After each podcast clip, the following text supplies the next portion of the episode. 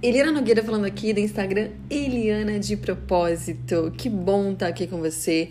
E hoje eu trouxe um texto que o Arnaldo escreveu lá em Lisboa.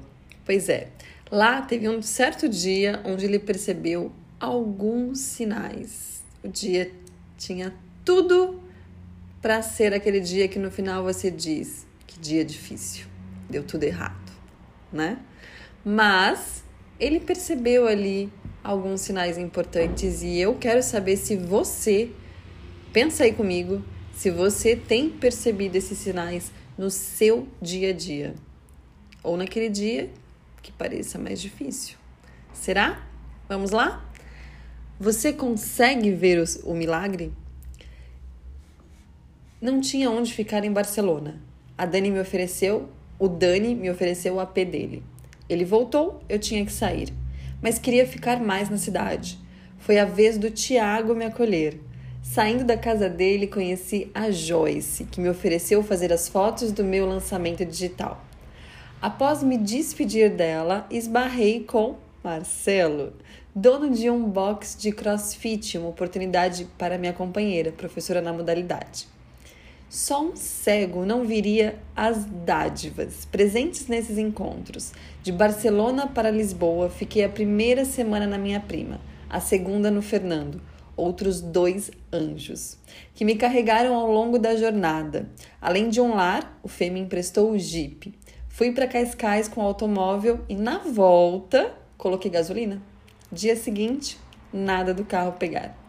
Comuniquei o problema ao dono e aí ele, Gasolina? O carro é a diesel. Pois é. Tal descuido pode ser fatal para o motor. Uma troca custaria milhares de euros. Entrei em tamanho desespero que quando o reboque chegou, desci e me tranquei para fora de casa. Eu precisava do controle da garagem para que o guincho pudesse entrar e não havia descido. Eu não havia descido com o controle. Então, passava um vizinho. Amigo, estou trancado aqui. Ele calmamente pegou o telefone. O chaveiro acabou de sair da minha casa e o profissional chegou em cinco minutos. Abriu a porta sem danificar nada. Peguei o que precisava, carro rebocado.